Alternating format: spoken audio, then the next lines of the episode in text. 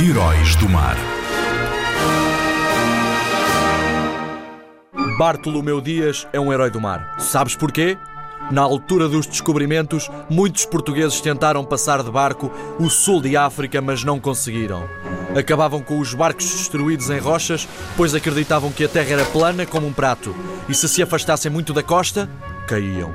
Este cabo ficou conhecido até como Cabo das Tormentas. Até que chegou Bartolomeu Dias, esse herói do mar, que dobrou o cabo com a sua navegação, chegando pela primeira vez de barco à costa oriental de África. Depois disso, o cabo mudou de nome para Cabo da Boa Esperança.